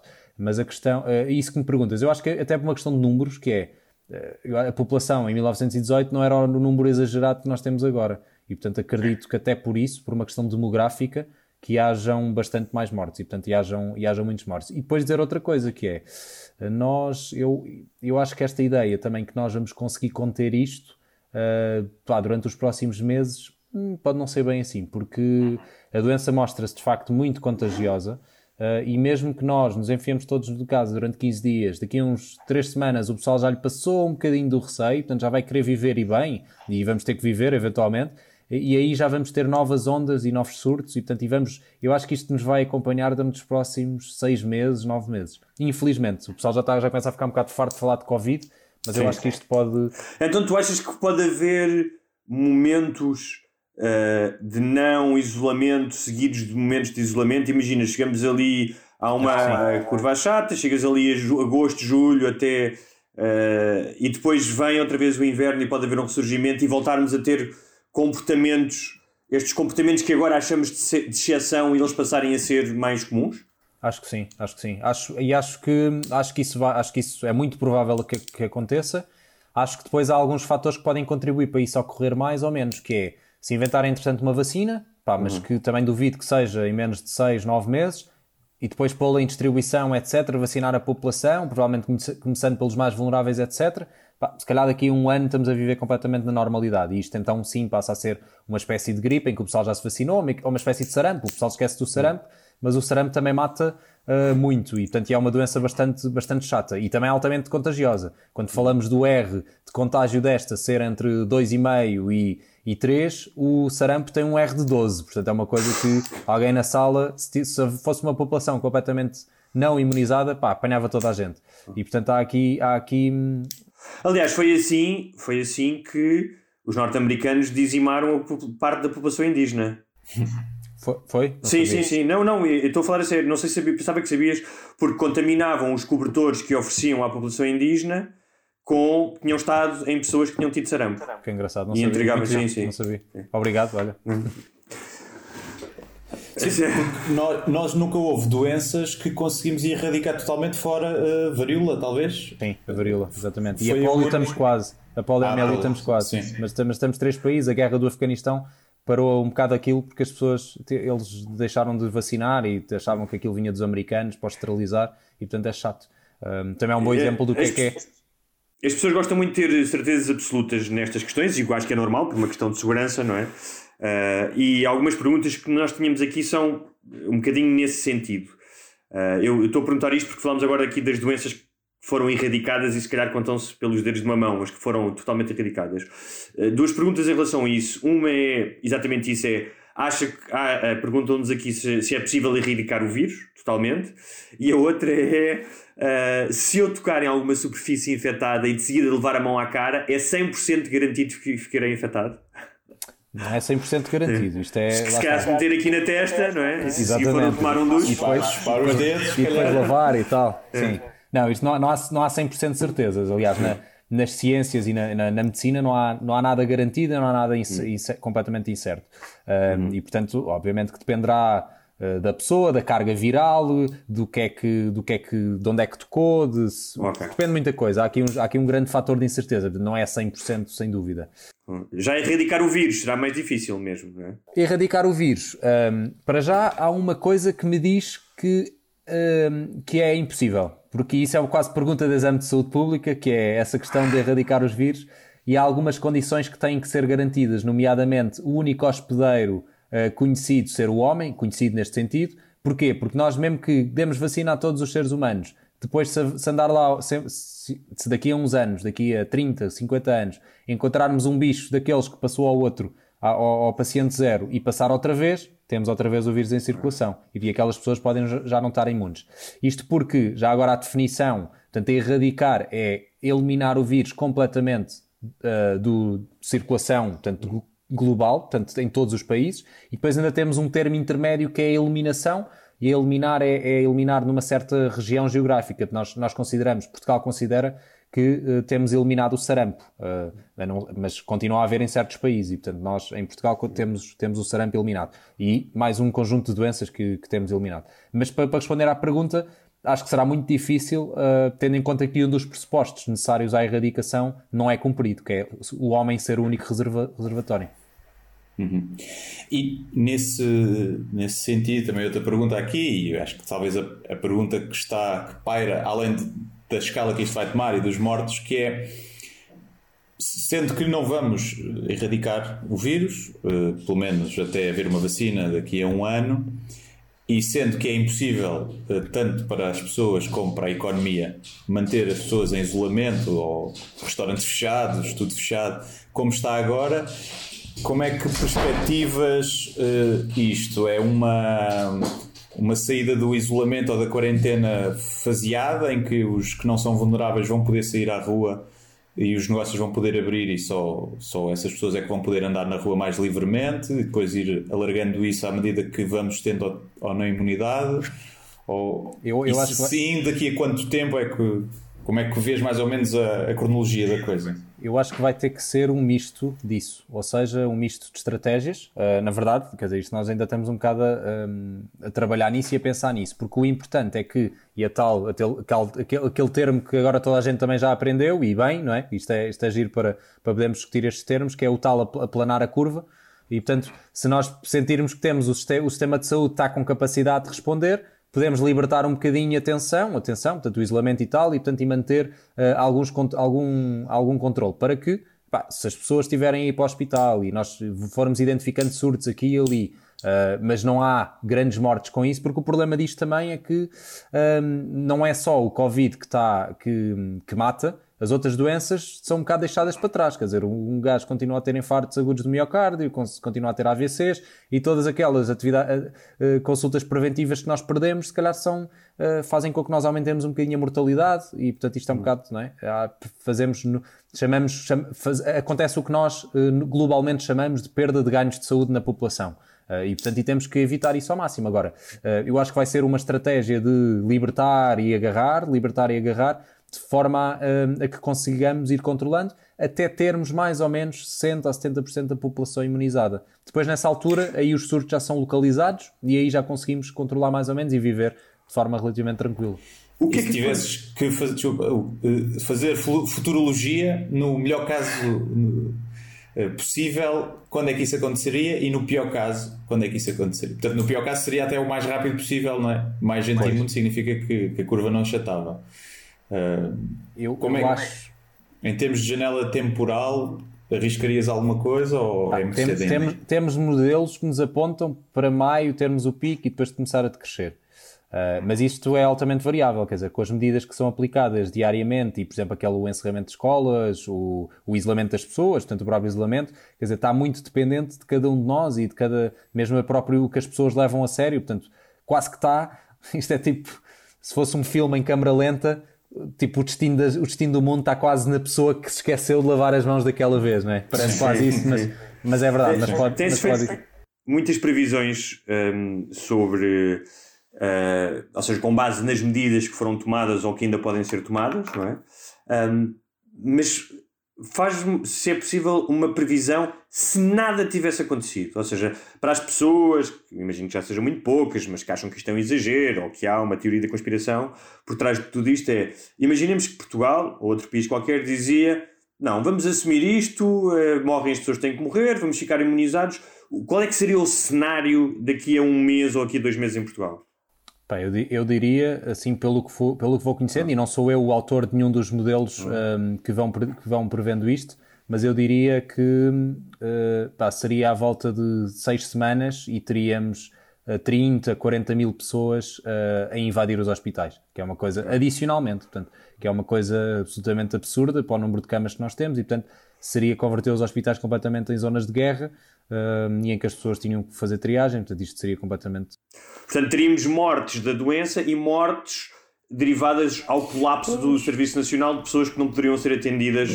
Uma apendicite ias à vida. É, o meu medo como hipocondríaco agora é ter uma coisita dessas e lixo-me.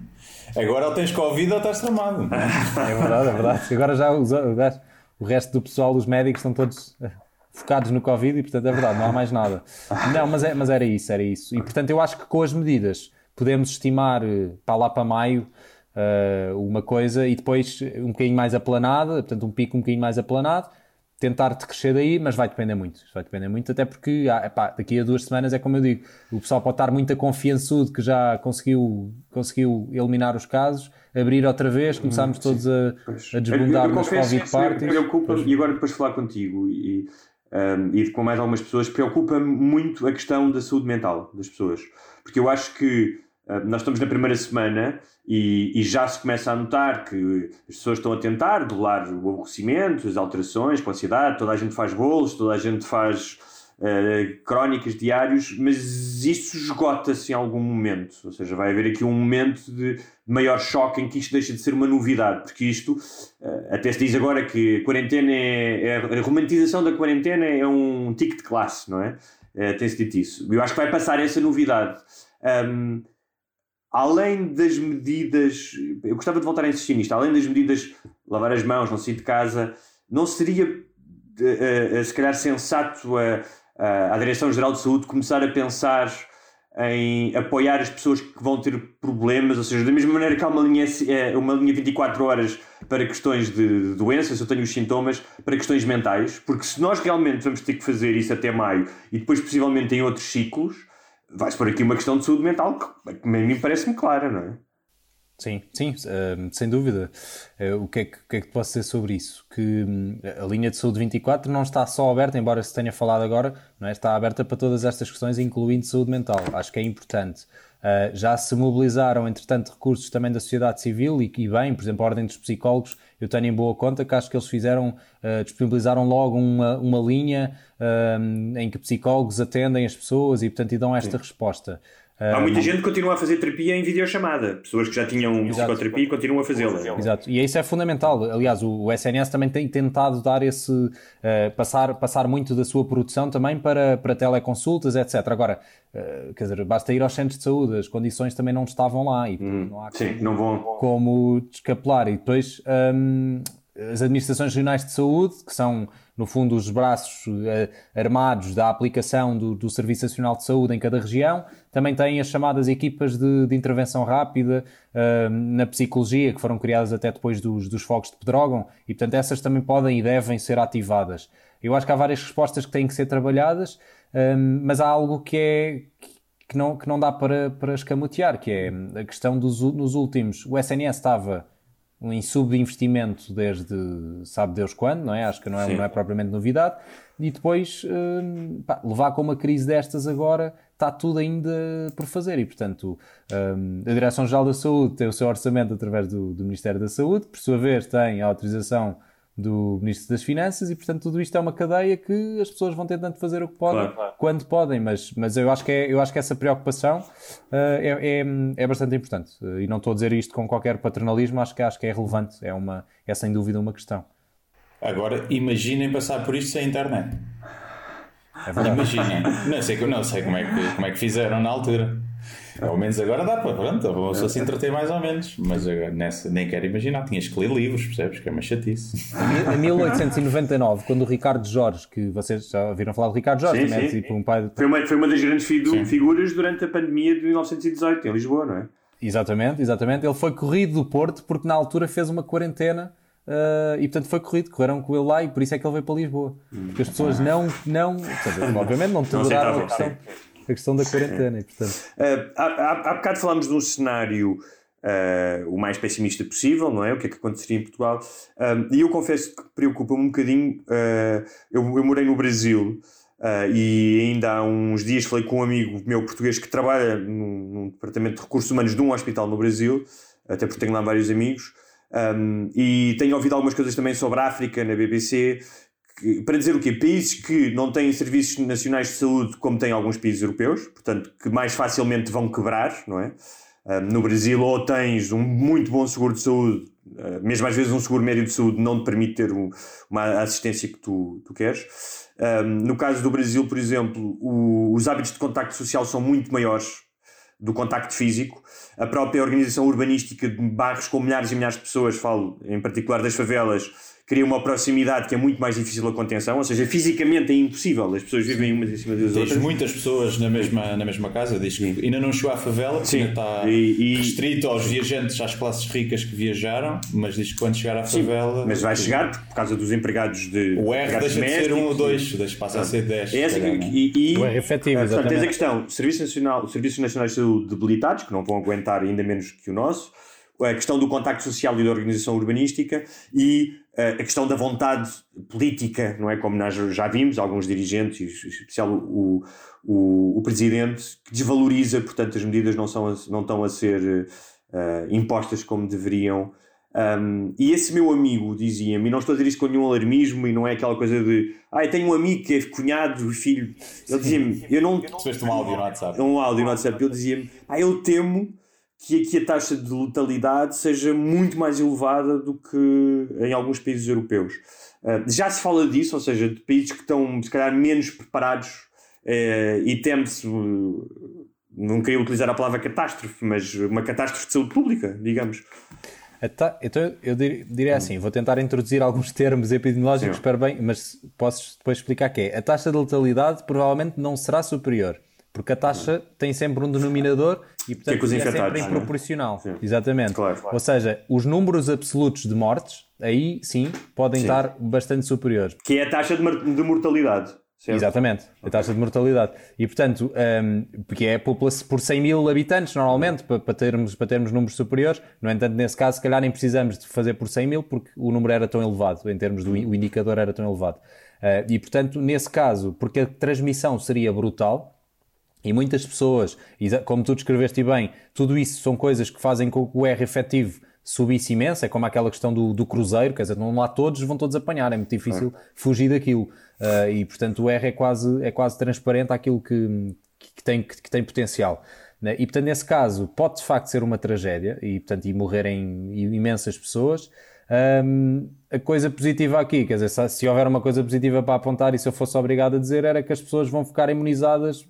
Quem sobrevive, ao menos okay. o país fica imunizado mais rapidamente. Obviamente não, Uh, digo isto sem qualquer, não, é? não, não, não, tem piada, obviamente sim, sim. que é mau. Um, epá, e, e, eu acho que na saúde também se nota muito a questão dos direitos humanos, uh, muito honestamente, e isso vemos, uh, vemos o exemplo do Brasil, mas vemos o exemplo de outras, de outras democracias um bocadinho menos democráticas e que em que nós vemos que. Que eu acho que a saúde está mesmo associada uh, ao desenvolvimento humano. Eu acho que nós não uhum. conseguimos ter. Eh, é mesmo um direito das pessoas e acho que, é, que tem que ser trabalhado por todos uh, inter, uh, intersectorialmente. Um, pá, e isso nota-se. Quer dizer, uma pessoa, uma pessoa ficar completamente um, incapacitada ou, ou perder a vida porque, porque as políticas sociais são um bocadinho menos atentas, epá, é um bocado dramático, diria eu. Em África, eh, perspectiva-se que uh, a taxa de mortalidade seja mais baixa porque não vão ser testados e vão morrer pessoas não se sabe bem de quê, né? ou, ou até possa efetivamente ser mais baixa porque é uma população muito menos envelhecida, né? comparando com a, com a europeia, uh, que morrem de, de, outras, já de outras doenças e de falta de, de apoio hospitalar. Uh, como é que se prevê a evolução da situação. Eu, eu, acho que é um bocadinho isso, quer dizer, eh, ou seja, nós vamos ter um bocado aquele exemplo do Irão, que é uh, de repente eles não, até aí não estavam a reportar casos nenhum e até perceberem que a mulher do presidente estava infectada, depois aí é que o pessoal começou a morrer todo, percebeu que aquilo já estava mais do que disseminado na, na comunidade e portanto aquilo estava a transmitir já há muito tempo e eu acho que vai acontecer isso. Uh, e vai acontecer também e vai acontecer também em África, porque eu acho que os sistemas de vigilância não são tão não são tão, tão específicos, tão robustos, tão, tão, tão oleados e, portanto, simplesmente as doenças não vão, não vão aparecer. Uh, e, pá, e, coisas como eu tive, tive o gosto e foi uma das grandes experiências que tive foi estar em 2016 em Angola, fui responder ao surto de febre amarela. Uh, e pá, e vi coisas, vi doenças que nós em Portugal já não sabemos o que é, como tétano neonatal, portanto, morrer uma criança de tétano à nascença porque o pessoal corta o cordão umbilical com, com uma navalha. E, portanto, são realidades de, são realidades de, de doenças que, que, nós não conhecemos cá. Portanto, eu acho que claramente vai haver uma mortalidade, pá, não vai ser reportada e vai ficar assim no ramo-ramo. E... Se nos países, desculpa, só, sim, se nos países desenvolvidos nós já há aqui uma diferença, porque depois isto é tudo uma pirâmide em que no topo estão as doenças que nós diagnosticamos e notificamos. Portanto, nós temos conhecimento delas. Depois, para baixo, se andarmos um nível para baixo, temos as doenças que diagnosticamos, mas o pessoal não notifica, portanto, nós centralmente nunca as classificamos e nunca ficam na estatística. E depois, se ainda baixarmos o nível, temos as doenças que não foram nem diagnosticadas, nem notificadas, e portanto andam na comunidade e nós não sabemos. E nesses países e nos sistemas menos desenvolvidos, a maioria está na, na pirâmide cá de baixo. Portanto, é tudo doenças que nós não, não sabemos que andam. Sim. Pois, eu digo isto quase. Será que para eles é uma preocupação? Porque eu brincava, eu tinha férias marcadas para, para São Tomé. E quando isto começou a surgir, falou-se logo que provavelmente não iria acontecer. E eu brincava que era irónico. Eu vou de férias para um país em que eu vou ter que fazer profilaxia de malária, de febres amarelas e de cólera, e agora o coronavírus é que, não, é que me estraga as férias. E se para eles lá isso é, é uma preocupação, ou países em que já têm mortes de malária em que o tratamento já existe, mas que não chega lá muitas vezes, e em, na casa, por exemplo, de Angola, que é o país com a maior mortalidade infantil do mundo, se, se, se estamos um bocadinho a sofrer de, de males de primeiro mundo e que eles, para eles isto é é mais um dia e para nós é que. Pois, é um bocado, é um bocado, é, era aquilo que eu dizia. Eu acho que nós, nos países desenvolvidos, já estamos, há bocado falava da transição epidemiológica até. Nós há, estamos habituados a ter conseguido controlar a maioria das doenças infecciosas há 50 anos e, portanto, agora estarmos a morrer outra vez de doenças infecciosas claro. parece, parece um retrocesso. Sim, mas é mais, mais do que um capricho de de primeiro mundo, ou seja, não é como ah, a Wi-Fi não está a funcionar. Claro, sim. É aquilo, claro, claro, é aquilo que o Guilherme, doutor, não o informático, dizia que é, é um direito. Claro, é? E claro, por isso é que está consagrado na Constituição sim. Portuguesa uh, que a saúde seja uh, grátis e tendencial, tendencialmente grátis e universal. Não é? Um, e, tal, e tal, ou seja, tal como nós não negociamos ou não devemos negociar nenhum dos outros direitos naturais, não é? direito à vida, direito à liberdade de expressão, um, também não devemos negociar esse, não é? Não, uh, acho eu. É? Porque é uma questão civilizacional, é o, é o cerne daquilo que, da, da civilização que nós pretendemos ter, não é?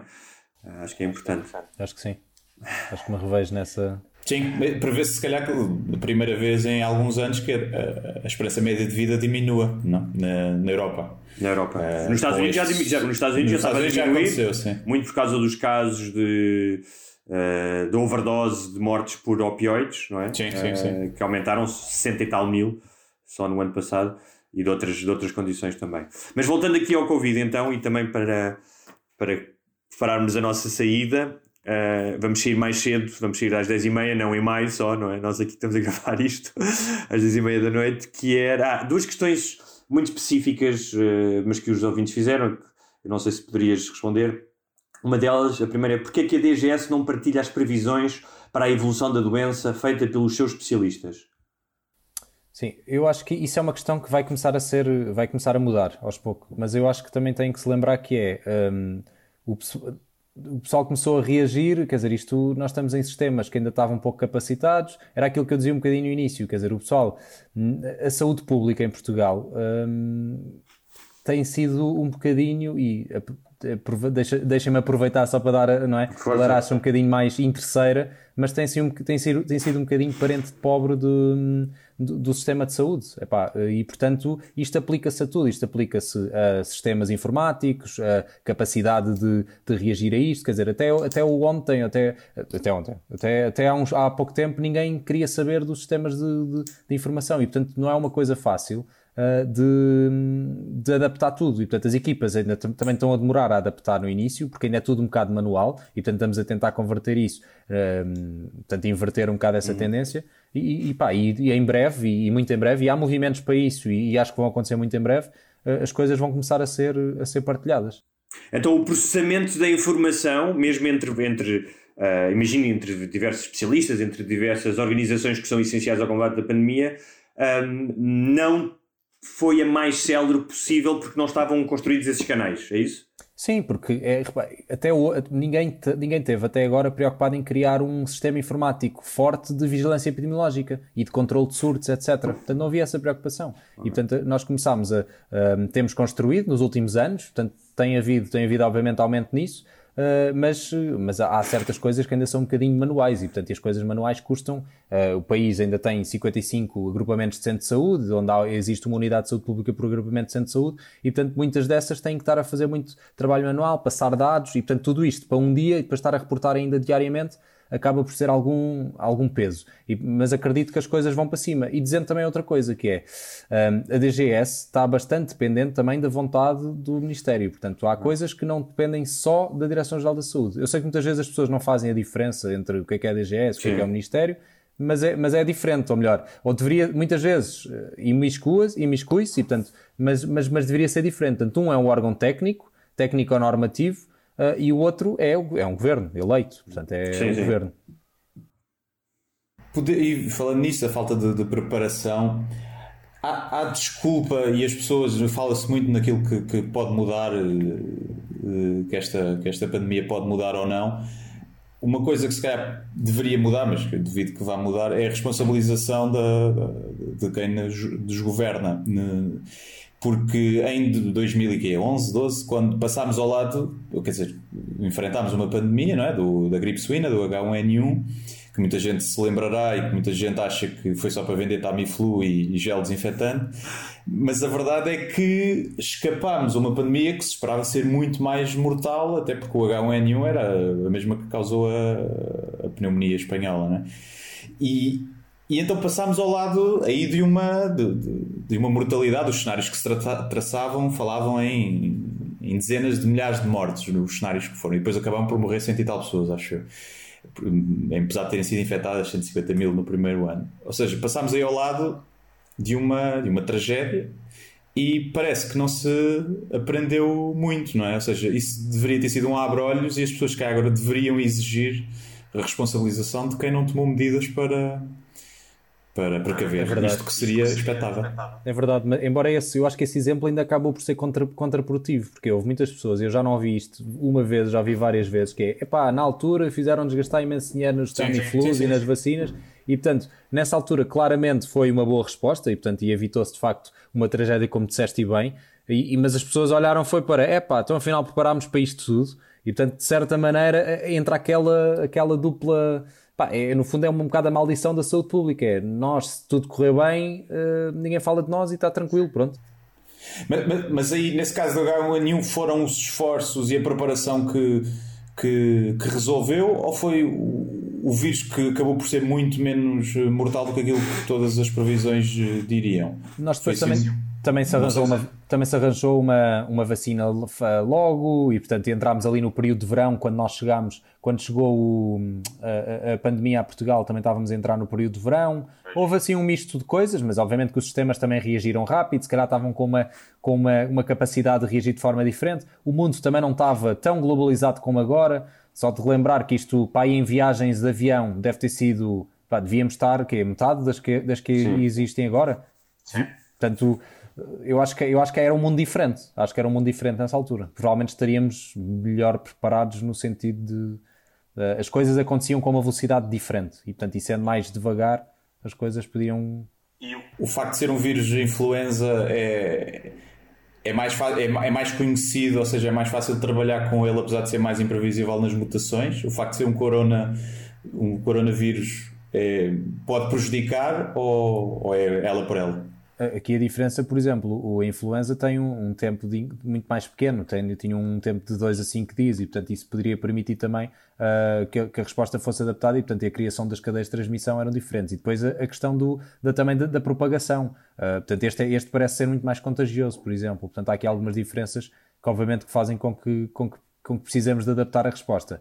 Agora, eu acho que, é, acho, que é, acho que é fundamental e essa mensagem que deixas é muito importante, que é, uh, eu acho que podíamos ter construído uh, no conhecimento que, da, da, resposta do H1N1 e continuado, ou seja, é preciso é preparar as equipas, porque isto, a, a, resposta às emergências acaba por ser um ciclo e nós esquecemos sempre da parte da, das lessons learned e da, e, da, e da recuperação e da preparação para a próxima resposta. Agora, esta é tão fundamental como a própria emergência que vem.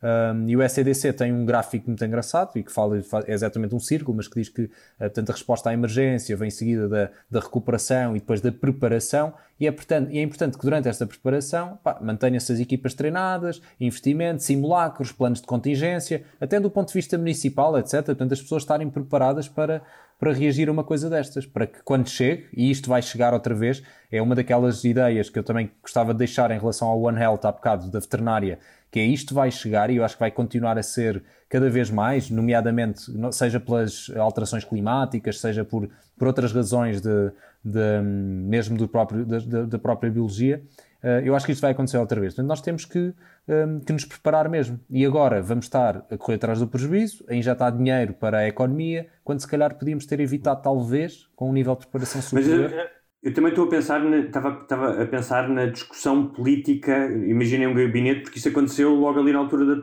foi em 2011, estavas a falar, o H1N1? 2009. 2009, portanto, no início da crise, a crise bolsista em 2008 e em 2009, estou a imaginar que um país que está a entrar a troika, estou a imaginar um político em que lhe dizem, olha, temos que cortar aqui, aqui, aqui e podemos dar dinheiro a estes tipos Epá, mas isto se calhar agora, só daqui a 3 ou 4 anos é que vem outra pandemia. Repara, não estou todo a justificar essa decisão. Não, estou a dizer é, é naquele contexto, conhecendo os políticos como conheço, não estou a ver nenhum a dizer epá, também vamos fazer isso porque daqui a 4 anos se calhar daqui a 4 ou 5 anos, não é? Vai automaticamente tomar uma decisão muito mais próxima no tempo, não é? E por isso é que tem que se construir essas estruturas que vão além uh, uh, das conjecturas políticas de, de 4 em 4 anos, não é? Tem que, Sim, completamente, completamente. Que estejam a salvo. Muito bem. Uh, não sei se tens mais alguma pergunta, Guilherme. Não, quer dizer, há aqui ainda várias, mas eu acho que já foram quase todas respondidas. Há uma que é muito recorrente, que é a questão da, do, do verão e o tempo quente, e sendo Portugal um país com, com, com um tempo tão quente e pouco úmido, se isso pode ajudar, eu acho que já, já está mais ou menos estabelecido que o calor não mata o vírus, não é? Porque há países que estão em calor e que têm, mas pode atrasar a propagação no sentido em que as gotículas de, de ar, no ar de água são evaporadas mais depressa, as pessoas estão mais na rua, quer dizer, vamos ver se estão. Pode-se atrasar, pode, portanto, o R efetivo vai reduzir um bocadinho, até pela questão de, das pessoas estão menos confinadas. Portanto, nós aqui no inverno estamos todos juntos, cá dentro, uh, e portanto, no verão vamos se calhar estar mais ao ar livre, vamos estar mais a dar passeios no ar livre, e tudo isso podem ser coisas que reduzem de facto, uh, reduzem de facto um bocado aquela capacidade do vírus se, se, se, se, transmitir de pessoa a pessoa. Agora, eu acho que pode não, pode não ser suficiente para parar o, uma eventual epidemia dessa altura, portanto, porque, porque ainda assim uh, ele pode ser mais contagioso e, e conseguir transmitir-se. Portanto, ainda assim. Portanto, é capaz de acelerar. Eu, o meu take era capaz de atrasar, uh, mas não parar completamente. Uh... Okay. A minha, se, minha se última então estamos a assumir, pera, só, estamos a assumir que então no, no final do verão, em setembro, ainda não temos uh, uma população maioritariamente imunizada. Não, não. Ainda, não, está, porque... ainda estamos numa fase de. Se imagina, eh, nós, eh, uma, uma população maioritariamente imunizada são 60% a 70%. Quer dizer que em Portugal isto são 7 milhões de pessoas. Portanto, com isto são o número de casos que nós queremos é. ter. E Sim, está aqui um... Se duplicar dois em dois dias, isto está, até agosto está lá. Que eu tenho lá, aqui no Excel e isto... Exatamente, Olha, uh, então, pegando aqui na dica do, uh, do Guilherme, não é? Que hoje em dia uh, toda a gente é epidemiologista e faz folhas de Excel. Bem, só vejo eu, cenas de Excel no, no Facebook. Eu queria pá. perguntar ao, ao Guilherme Doutor se que nos desse alguma sugestão nesta época da desinformação? Se querias deixar alguma sugestão de alguma plataforma de informação, algum lugar onde as pessoas possam ir informar-se em que essa informação seja fidedigna ou divulgar alguma outra coisa que aches necessário? Sim, então não poderia deixar de divulgar o site da Associação Nacional de Médicos de Saúde Pública, portanto, e se tiverem dúvidas, nós também criámos um dashboard interessante, uh, temos, temos colegas extremamente um, artistas e, portanto, temos lá um, um dashboard também que vai fazendo as próprias previsões e a modelação uh, de acordo com modelos próprios. Uh, obviamente, também podem chatear o meu colega que recebe os e-mails, portanto, se tiverem alguma dúvida parva, podem enviar para lá para o e-mail. Não, estou a brincar, mas podem, podem pôr a questão que, que quiserem. Mas depois, eu acho que, eu acho que um, um, o mais importante é mesmo consultar informação fidedigna. E nós, epá, hoje em dia, isto de facto acaba por ser uma epidemia de informação também, ou desinformação, porque nós vamos recebendo tudo e mais alguma coisa e passam mensagens, passam. Tudo, tudo é hoje em dia hum, razão para fazer fake news e portanto eu acho que, eu acho que a lição importante é mesmo olhar para, hum, olhar para os sites hum, fidedignos, oficiais, hum. perceber as fontes hum, e ser muito críticos com a informação que consumimos porque acho que isso, acho que isso é relevante. Dar também, já agora, uma nota de, de um grande trabalho que a comunicação social está a fazer, por acaso fiquei uh, bem impressionado e visivelmente impressionado, porque têm uh, tentado chamar pessoas que falam daquilo, embora, pronto, coitados, eles também já estão, devem ter fartos de há um mês de falar de Covid, uh, mas, mas, mas acho, que é, acho, que é um, acho que é um trabalho importante também falar e tentar informar a população um, e falar pá, com os termos uh, frontalmente, porque eu acho que não gosto muito daquele paternalismo que às vezes se coloca na informação, de, de, falar só de metades. Acho que é mesmo importante que as pessoas percebam tudo e, tentem, e, e fiquem de igual para igual para, para que todos enfrentemos isto. Eu não sei se vocês viram, mas uh, uma das medidas uh, profiláticas na Rússia, que vi várias pessoas a partilharem isso como se fosse verdade, era leões na rua. Sim, e sim, eu, a primeira vez que vi aquilo, disse: Ok, esta pessoa está a gozar e tá... mas eu depois vi aquilo partilhado como pessoas que acreditaram naquilo. Bah, eu a primeira vez que vi aquilo ainda pensei, espera lá que é a Rússia. Foi a primeira coisa. mas depois calculei. Mas o Putin passava de cavalo para, para chamar os leões para. exatamente, exatamente.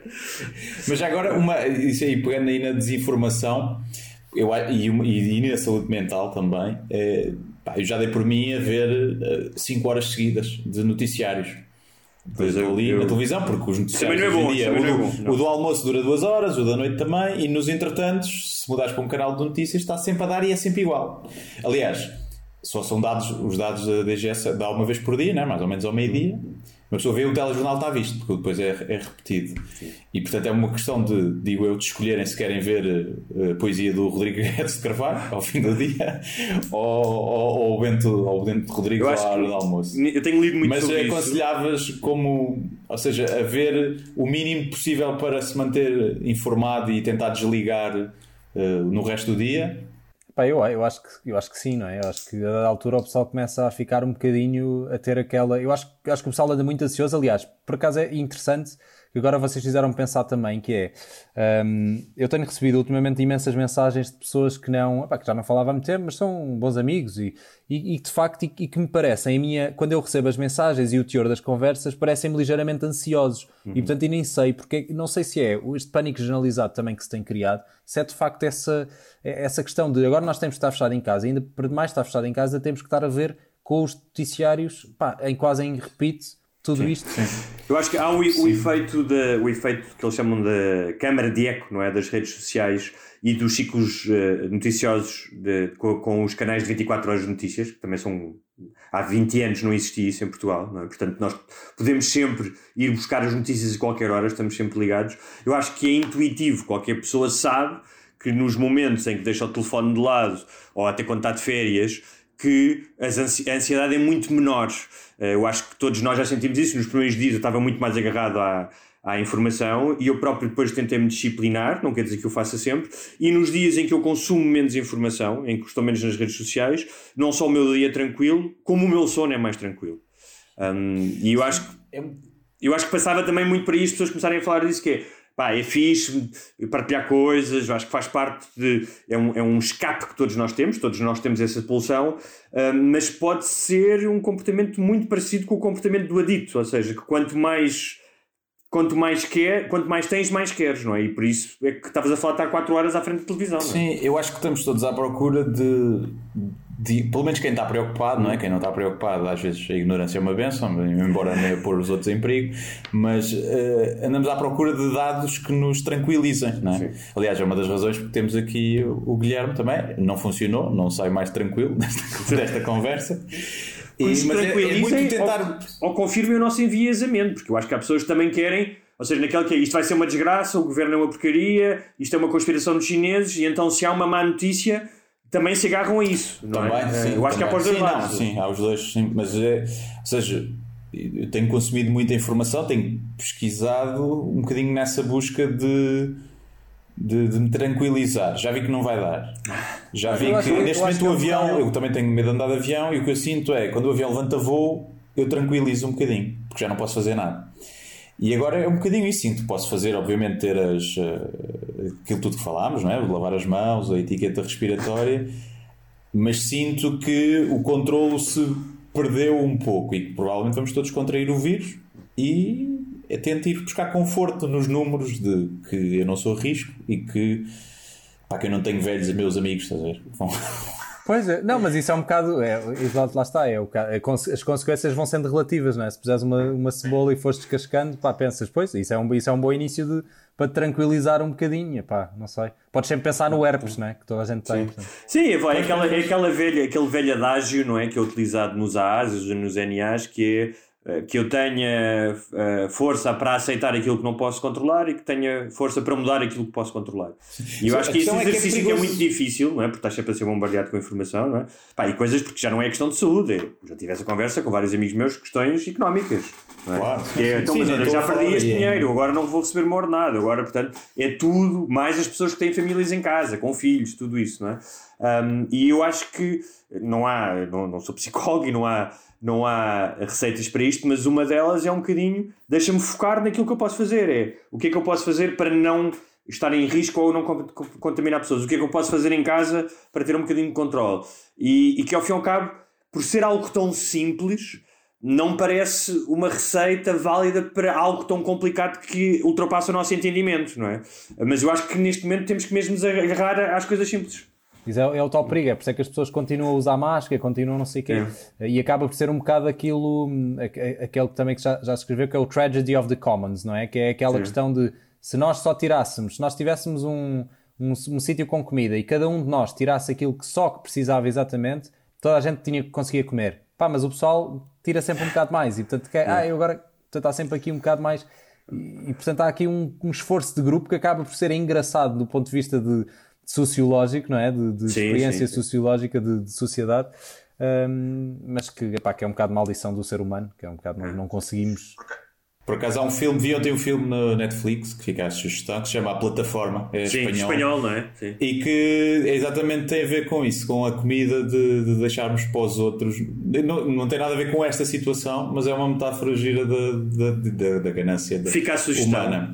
E, mas, mas, mas falando nisso, um dos meus receios é que quando as pessoas perceberem que o vírus vai estar cá, que não vai desaparecer, eh, e se consciencializarem que provavelmente vai passar por termos que ficar eh, infectados e imunizados, como é que se controla uma população, como é que se consegue isolar uma população e obrigá-la a manter eh, essas eh, questões de higiene e de isolamento, quando eles começarem a perceber que o vírus não vai desaparecer.